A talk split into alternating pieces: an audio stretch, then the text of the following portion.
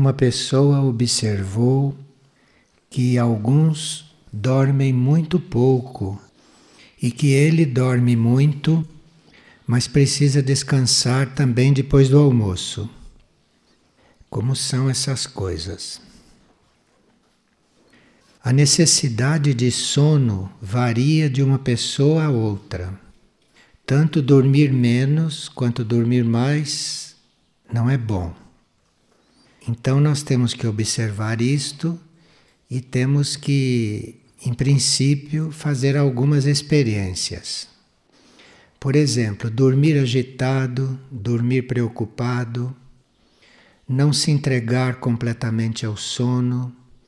Tudo isso não faz com que o corpo repouse. E aí se tem necessidade de ficar mais deitado. Aquelas horas de sono podem valer menos do que poucas horas quando a gente está relaxado, despreocupado, entregue e calmo. Então depende muito também da nossa capacidade de relaxarmos, da nossa capacidade de nos voltarmos para o nosso interno e realmente nos entregarmos ao sono e deixar o corpo repousar. De forma que isto cada um tem que ver consigo. À medida que a consciência evolui e à medida que nós vamos nos concentrando no nosso interior, temos menos necessidade de sono. Então, a gente encontra a normalidade que o corpo precisa e em seguida começa a trabalhar a consciência, porque aí aquela quantidade de horas vai diminuindo. Então, isto depende também do tipo de alimento que se dá ao corpo, de alimento psíquico. Então, se o nosso corpo fica submetido a um corpo emocional, a um corpo mental agitado, ele pode dormir muitas horas que não adianta nada isto, porque ele não vai se alimentar corretamente. Então, esta questão do sono precisa ser vista de uma forma não superficial e a gente então ver o que está faltando para nós. E uma pessoa diz que uma vez sonhou com um barco a remo que saía da cidade onde ele mora e vinha até a figueira. Mas quando ele se deu conta no sonho, o barco chegava, mas não aqui, chegava na cidade onde ele mora chegava lá de onde tinha saído. O que isso quer dizer? Um barco a remo simboliza uma forma de caminhar emocional no plano astral, porque o plano astral corresponde ao elemento água. Então, quando a gente caminha emocionalmente, no símbolo quer dizer caminhar de barco a remo. Então, em vez de a gente ir de avião, que seria uma vida mental, a gente prefere remar. E nesse remo, nós estamos também sujeitos às correntezas. Então, nós podemos, com o remo, com o emocional, nos guiarmos para um certo lugar, mas a correnteza pode levar para outro, porque a correnteza é mais forte do que o remo. E uma pessoa pergunta: quando existe laços kármicos que nos escravizam, quem é que sofre? É a alma ou o corpo? Então, uma alma pode se sentir prisioneira de um corpo através do qual ela não pode se manifestar, ela não pode se expressar. Então, em certos casos, as almas ficam prisioneiras desses laços kármicos, destas coisas que a inibem. Mas há certas almas que trabalham e que têm uma força, uma energia acima desses laços kármicos. Então aí o processo é diferente. Essas coisas precisa ver caso por caso. Agora aqui a pessoa usa a palavra escravidão. Então ela deve estar querendo dizer uma prisão através dos sentidos. Aí então, se é através dos sentidos, A alma pode ficar bastante tolhida.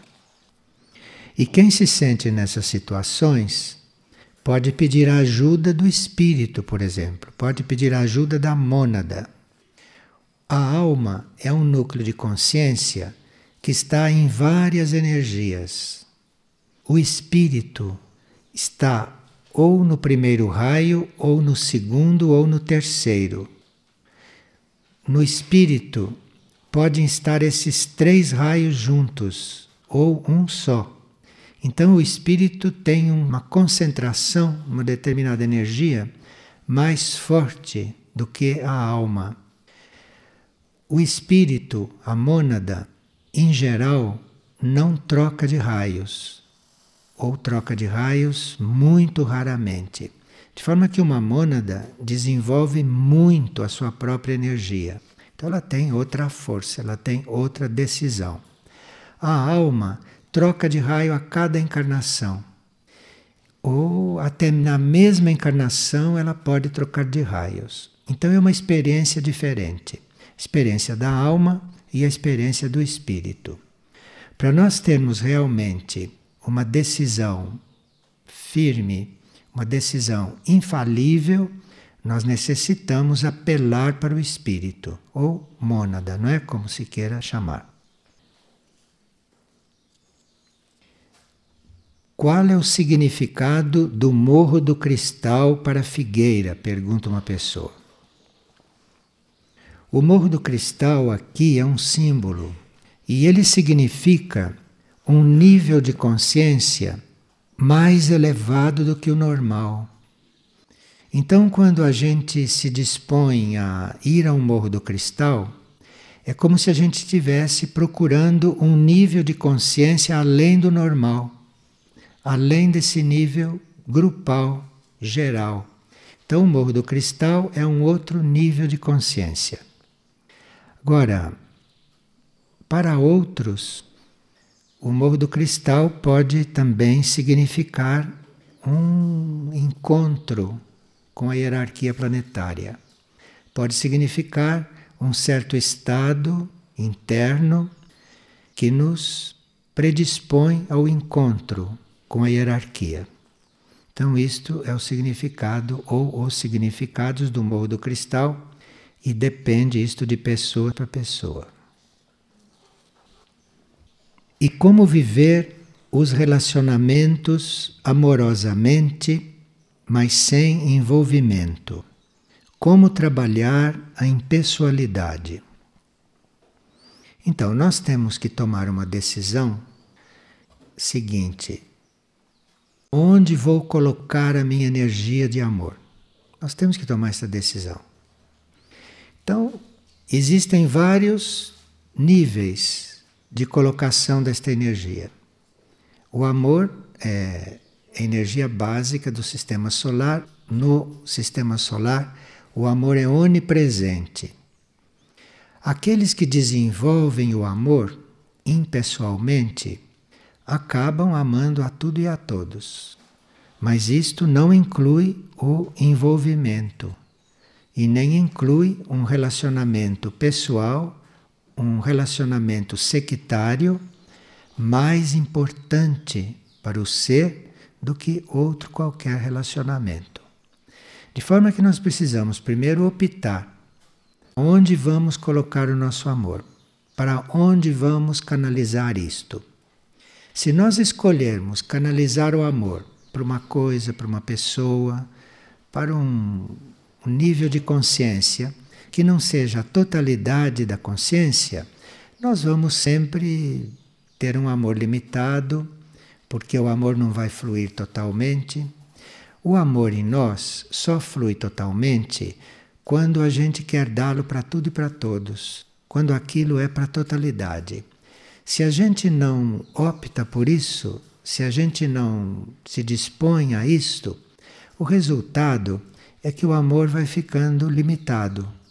À medida que você vai conduzindo o amor para isto ou para aquilo, deixando de dá-lo a outras coisas e a outros, o resultado é que ele vai ficando limitado, ele vai ficando reduzido, dimensionado. dimensionado ao karma daquela criatura, que por karma não pode receber muita energia. Enfim, o amor é para tudo e para todos. Quando se opta por isso, para conduzir essa energia, para dar essa energia para tudo e para todos, quando se opta por isso, vai deixando de haver envolvimento, vai deixando de haver compromisso, o amor passa a ser mais livre, o amor se torna incondicional, mas tudo depende da nossa opção, depende do que queremos fazer com esta energia. Isto é muito claro. Quando a gente faz esta opção e as coisas vão amadurecendo em nós, nós vamos então amando ou irradiando este amor para tudo e para todos, para a vida única. E aí vamos observando que tudo e todos acabam recebendo mais. Porque aí este amor fica livre em nós. E aí todos recebem tudo aquilo que podem receber. Ao passo que, se nós começamos a controlar este amor, começamos a direcionar, cada um vai receber aquilo que a válvula que eu coloquei permitiu. E se você ama o único, se você ama tudo e a todos igualmente, cada um vai receber o máximo que pode receber. Ninguém vai receber mais do que é possível, porque existe uma sabedoria nesse amor cósmico. E esta sabedoria não vai fazer com que alguém fique destruído por excesso de amor. E não vai fazer que alguém fique carente por falta de amor. Porque o amor é sabedoria. E ele mesmo sabe como se coloca, ele mesmo sabe como fazer, ele mesmo sabe se dimensionar.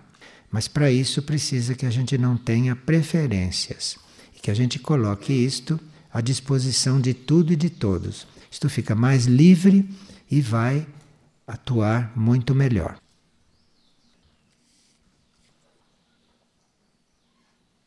E se nós podemos falar sobre o despertar do centro cardíaco direito e como podemos nos abrir para este alinhamento.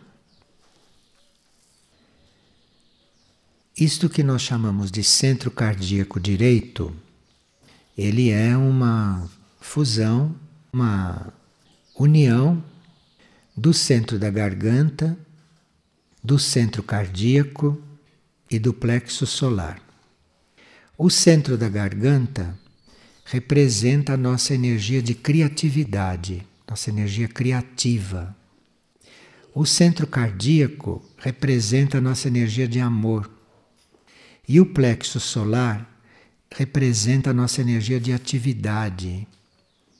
Então, o cardíaco direito é uma síntese, é uma união de toda a nossa capacidade de criar, de amar e de agir corretamente.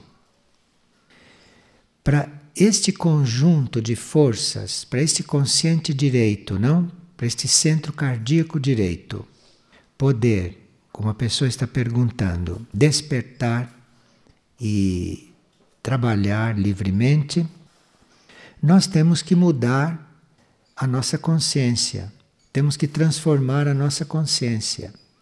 Porque a nossa consciência pode não estar diretamente coligada com a garganta, com o cardíaco, com o plexo solar, nesse sentido que se disse, mas a nossa consciência pode estar polarizada, por exemplo, em algum nível, em algum núcleo abaixo do diafragma. Então, se a consciência está muito polarizada abaixo do diafragma, nos centros que estão abaixo do diafragma, o despertar do cardíaco direito se torna um pouco remoto. Isto começa a se mover é quando nós temos disposição verdadeira para nos transformar. Agora, transformar quer dizer ser diferente.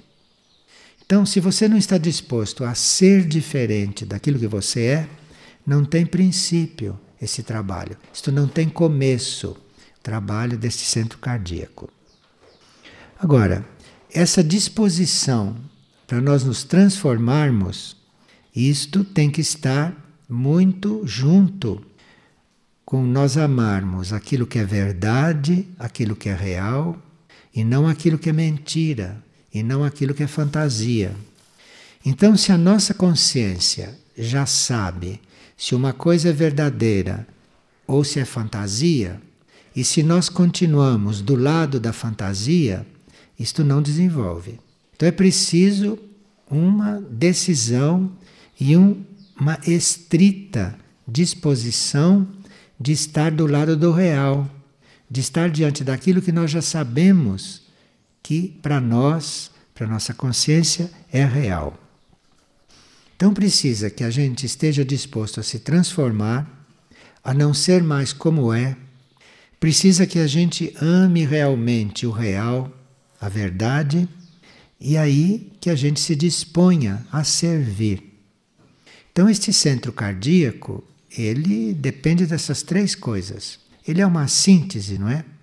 Então, se falta uma dessas três coisas, ele não pode despertar totalmente, ele não pode se desenvolver e não pode agir totalmente. Agora, se nós então estamos dispostos a nos transformar, se amamos realmente aquilo que é real, se estamos realmente do lado da verdade e se o serviço, o serviço é a nossa intenção, se nós tivermos fé nestas coisas, não fazer isto mecanicamente, mas se nós tivermos fé e se nós tivermos entregues às forças superiores que estão no nosso ser, então esse despertar se dá. Isto são leis, de forma que ou a gente segue a lei e cumpre a lei, ou o centro cardíaco fica restrito. O centro cardíaco vai ficando limitado. As nossas ideias pessoais, por melhores que sejam, mas sendo ideias nossas, elas levam sempre a apegos. E qualquer tipo de apego é contrário a esse trabalho. Então, quando a gente diz que a gente tem que se transformar, tem que se modificar, a gente precisa examinar quando surge uma ideia na nossa mente, se aquela ideia foi uma arquitetura nossa, se aquilo foi uma coisa que nós mesmos formamos através dos nossos movimentos, não? Mentais, emocionais ou etéricos físicos.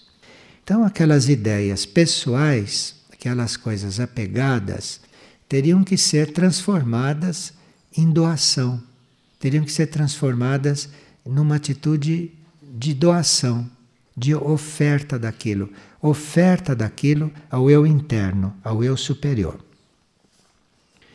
E nós também nunca nos determos diante de certos obstáculos que acontecem em nós, que aparecem em nós quando estamos fazendo esse trabalho. Quando nós nos dispomos a buscar a verdade, quando nós nos dispomos a conhecer o real, em nós mesmos surgem muitos obstáculos, porque a nossa natureza é dual. Nossa natureza tem duas polaridades que ainda não estão unidas. Então, quando uma polaridade quer uma coisa, a outra quer outra. Então, em nós surge sempre os obstáculos. É normal que esses obstáculos surjam quando você decide fazer esse trabalho. Então você tem que não dar importância para esse tipo de obstáculo e tem que desenvolver aquilo que você se propôs. Porque aí o obstáculo vai diminuindo, o obstáculo não vai se fortalecendo e outras forças, outras energias de outros níveis, não desses níveis de conflito, vão emergindo, vão se integrando ao processo e aí o processo muda completamente. Aí não precisa mais esforço para nada disso. Aí as coisas vão acontecendo numa ordem interna, numa tranquilidade, num trabalho e num processo bastante sadio de crescimento. Nisto tudo, entre os obstáculos que podem surgir, é muito comum que surja um antagonismo. O antagonismo surge sempre nesses momentos. E esse antagonismo pode ser canalizado para alguém, ou este antagonismo pode ser canalizado por uma ideia, para uma ideologia. O antagonismo surge normalmente. E ele vai surgir canalizado para alguma coisa. Então, quando você percebe em você antagonismo, tem que pedir a cura daquilo. Não tem que se deixar levar por nenhum tipo de antagonismo. Então tem que pedir a cura daquilo. É um trabalho que precisa muita paciência, precisa muita decisão, né? E precisa um certo esforço em alguns momentos. Esforço para a gente não negar a opção feita. Bem, se a gente não fez uma opção, inútil estar falando de tudo isto, porque na hora do antagonismo, na hora da crise, você vai funcionar conforme as forças te levarem. Se está falando no sentido de quem já fez uma opção. Se não fez a opção, nada disto serve. Quando este sentimento interno, ou quando este movimento interno, ou quando este impulso interno, ou em alguns até quando esta voz interna começa a falar, começa a se expressar, aí as coisas estão resolvidas, porque aí é só ouvir, aí é só seguir. Então, todos esses problemas existem, todas essas situações existem, enquanto este nosso interno não dá um impulso que a gente possa perceber, ou não tem uma voz que a gente possa ouvir, ou não tem uma sugestão muito forte, não, que a gente possa receber. Mas quando isto começa a acontecer, você então tem uma certeza absoluta do que é. E aí tem que dar força para esta certeza, não tem que negar esta certeza por causa de coisas circunstanciais que são movimentos da mente, que são movimentos do emocional e que são movimentos do etérico físico. E o centro cardíaco direito vai despertando e vai desenvolvendo é quando nós vamos desenvolvendo esta atitude, quando nós vamos desenvolvendo esse comportamento. E a pessoa pergunta: se nós temos que nos libertar das ilusões, das sensações, das paixões, enfim, de tudo aquilo que compõe o mundo material, qual é o motivo da existência? Pois é, aqui está respondido. Porque se isto tudo, ilusões, paixões, sensações, formam o mundo material, se você se libera disso, você fica no mundo imaterial, que é infinito. Tudo isto aqui é finito, as leis da matéria. Uma sensação, ela é finita, porque uma sensação vem da sua sensibilidade, do seu corpo sensível. Uma sensação vem do seu corpo etérico. Uma ilusão vem da sua mente, a sua mente é que se ilude, a sua mente cria coisas que não são naquele momento o seu próprio ponto evolutivo. Então a mente cria coisas fora do ponto evolutivo do ser. Então, esta ilusão está na mente. Isto é muito restrito, porque esta ilusão está ali no campo da mente. As paixões estão no campo das emoções, estão no campo etérico, no campo astral, que também é limitado. E tudo isso é um mundo material. Se você diz, se eu transcendo isso, com o que é que eu fico? Você fica com o infinito, você fica com aquilo que não tem fim. Você fica com a parte que neste momento você não está vendo, você não está sentindo, você não está percebendo com os seus sentidos, não? que é muito limitado. É limitada a sua capacidade agora. Transcendendo isto, você fica com o infinito, você fica com tudo. O infinito é tudo. E você fica nesse oceano simbólico, você fica nesse oceano de energias, não é? nesse oceano de amor, como se diria no sistema solar. A pessoa pergunta o que é devoção.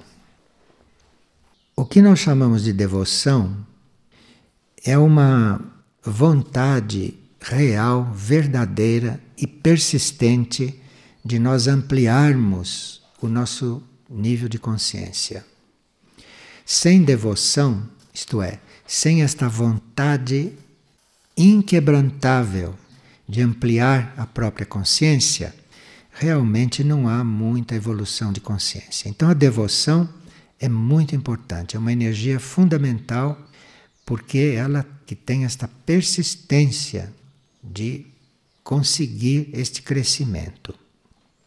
Então a devoção como energia é indispensável para a evolução.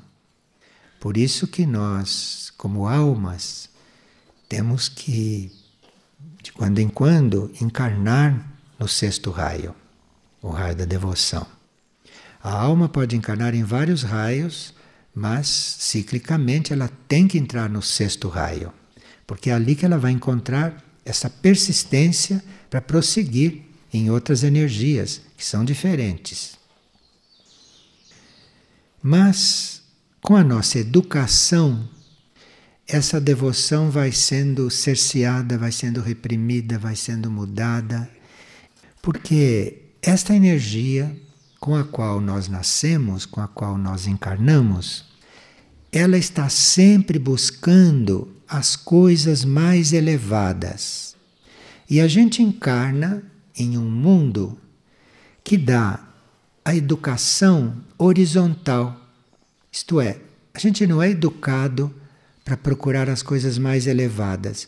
A gente é educado para procurar as coisas em nível horizontal, não é? Educado para comer, para beber, para dormir, para se vestir, para ganhar dinheiro, para aprender a trabalhar, tudo em horizontal. De forma que esta educação horizontal, ela vai cerceando a devoção, ela vai apagando a devoção, ela vai colocando a devoção em um plano secundário. Nós temos então que reencontrar a nossa devoção Quantos adultos não querem nem ouvir falar nisso, nem acreditam nisso, porque já foi tão sufocado neles pela busca das coisas utilitárias, pela busca das coisas externas, pela busca de coisas que, que esta ilusão mental vai criando, não? Vai impondo como se fossem reais, como se fossem as coisas fundamentais. Então, toda essa manutenção da vida externa, da vida material, isto tudo vai enfraquecendo a devoção. E a uma certa altura, um indivíduo se pergunta: mas o que é devoção? Onde está isso? Porque desenvolveu demais o outro lado horizontal. Porque a devoção não é horizontal, definitivamente. A devoção é vertical. E se nós não mantemos essa verticalização, essa devoção vai se apagando. Morrer não morre nunca, porque nós não podemos matar um raio, não podemos matar uma energia, mas ela pode ficar bem diminuída. Porque nós colocamos em excesso a energia naquilo que é horizontal, naquilo que não é para nos elevar.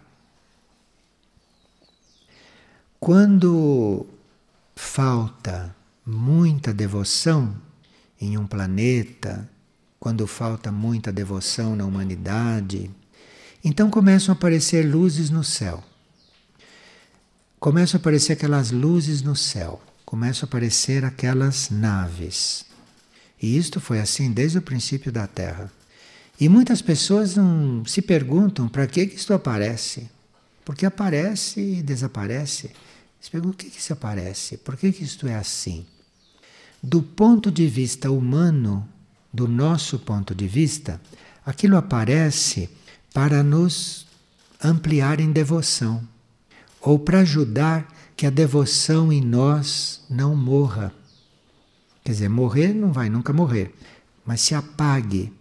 Então, essas luzes no céu, para nós, significam um alimento, significam um estímulo, significam uma confirmação da devoção. Agora, para o planeta, para a Terra, para outros níveis de consciência podem significar outras coisas. Mas para nós significa fundamentalmente presenças devotas, presenças de devoção. Devotas porque são consciências ou são estados de consciência ou são seres, não? Que podiam estar cuidando de outras coisas para o seu próprio desenvolvimento em contato com outros seres hierarquicamente superiores, podiam estar em contato com outros mundos que teriam muito a lhes ensinar. Mas por devoção, por devoção ao único, por devoção ao todo, então optam por estar aqui, iluminando, sugerindo, inspirando, ajudando, transmutando. Para nós, essas luzes do céu são a pura devoção. Definir devoção é meio irreal. Olhando essas luzes do céu, nós vamos entendendo o que é devoção. Então, num planeta onde as luzes aparecem no céu, é dispensável estar definindo devoção. Basta olhar para isso e se ver o que é. Como é? As aparições da Virgem, por exemplo, que estão em função da devoção, muitas delas são projeções dessas naves. Das naves projetam isto no etérico ou de outras dimensões da Terra. Aquelas aparições são projeções da energia da devoção. E, portanto, para quem vê, fica com a devoção muito desenvolvida. Desenvolve muito a devoção. E uma pessoa pergunta se existe algo eterno ou se tudo é passageiro. Bom, nós temos níveis de consciência. E depois do nível mental, depois do nível espiritual, nós encontramos um nível que nós chamamos de monádico o nível onde está o nosso ser mais interno e indestrutível, a mônada. É ali naquele nível que as coisas são eternas.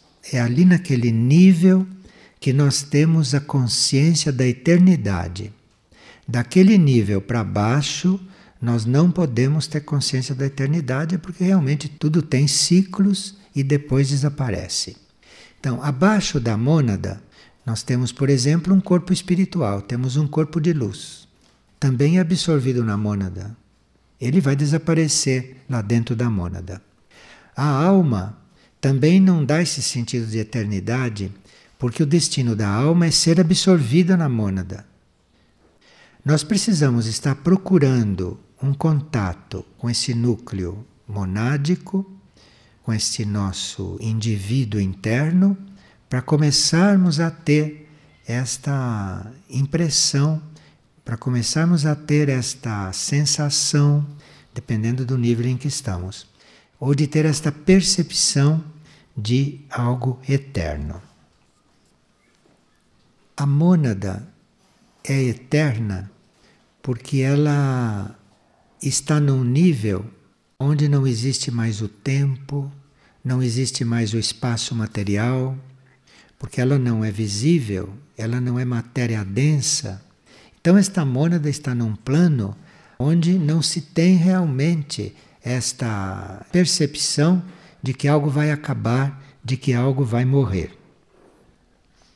É na mônada, é nesse nível, que nós começamos a sentir aquilo que chamamos de absoluto, aquilo que não é dividido, aquilo que não morre, aquilo que é onipotente, aquilo que é onisciente. É lá nesse nível que nós começamos a sentir tudo isso. E essa mônada, ela pode estar na energia da vontade, na energia do amor ou na energia da inteligência. Então ela tem um desses três raios, uma dessas três energias que são fundamentais e básicas no cosmos. Não é como daí para baixo, em que nós estamos com outras energias que não são tão básicas. E na mônada é onde nós podemos ter as perspectivas infinitas da vida. Na mônada, nós estamos realmente com uma perspectiva infinita. Não há limites naquele estado de consciência. Isso pode ser muito estimulante para quem está buscando tudo isso, não ficar buscando isto nos planos inferiores, porque nos planos inferiores não se encontra mesmo. Você não pode encontrar nada disso, você não pode encontrar amor absoluto, você não pode encontrar vontade pura e absoluta, você não pode encontrar inteligência pura e absoluta abaixo desse nível. Você vai encontrar tudo relativo. Você vai encontrar as coisas mescladas, não sintetizadas.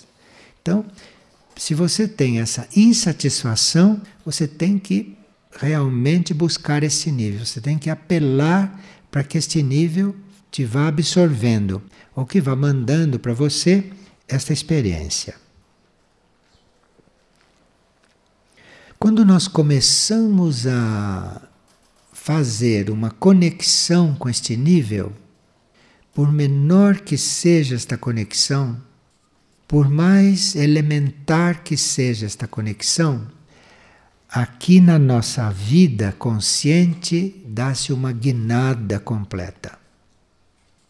Uma guinada completa aqui, você ser outra pessoa, isto pode acontecer com uma pequena conexão com esta mônada. Imagine se não fosse pequena, mas com uma pequena conexão com esta mônada, você dá uma guinada inacreditável para o seu plano racional. Isto é porque nesse nível de consciência, nesta mônada, está incluída a percepção de tudo aquilo que é vivo neste sistema solar.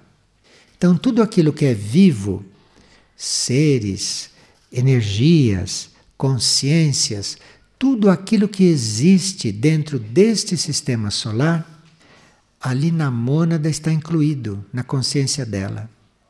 Então, se você chega na mônada, você chegou realmente numa percepção de tudo aquilo que é vivo em todo o sistema, todo o sistema solar. Então é um nível de consciência nosso realmente muito além daquilo que é a consciência humana normal. Mas esse é o nosso caminho. Esse é o nosso caminho. No princípio, o caminho era alinhar os corpos da personalidade, era a personalidade integrada, alinhada, a personalidade recebendo energia da alma, depois a personalidade integrada nesta alma, depois esta alma buscando se integrar nesta mônada. Tudo isto é o caminho que a humanidade foi fazendo, o que a humanidade ainda está fazendo. Mas o caminho hoje, se nós tivéssemos atualizados no nosso caminho, nós estaríamos com a consciência monádica, com esta consciência já estaríamos com esta consciência de todo o sistema. Porque aí, esta mônada, se já chega no ponto de estar consciente de todo o sistema, aí ela vai reconhecendo, ela vai percebendo a presença das outras mônadas, que são ela também. E aí vai começar um outro processo para ela. Aí estas sete mônadas vão descobrir que são uma coisa só. Aí estas sete mônadas vão se unindo, vão se unindo, e aí o regente surge, o regente desperta, o regente aparece. Então nós dizemos que a mônada é o único lugar onde não temos ilusões, mas é o lugar onde não temos ilusões humanas. Porque a mônada também, quando desperta, ela vai perdendo esta ilusão de que ela é um indivíduo.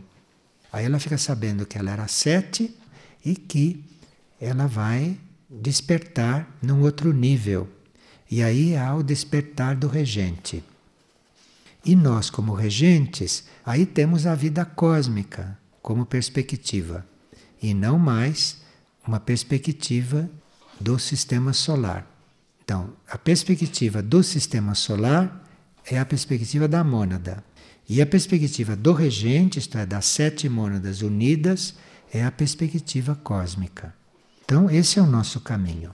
É para isso que todos vão, para isso que todos estão neste momento na Terra.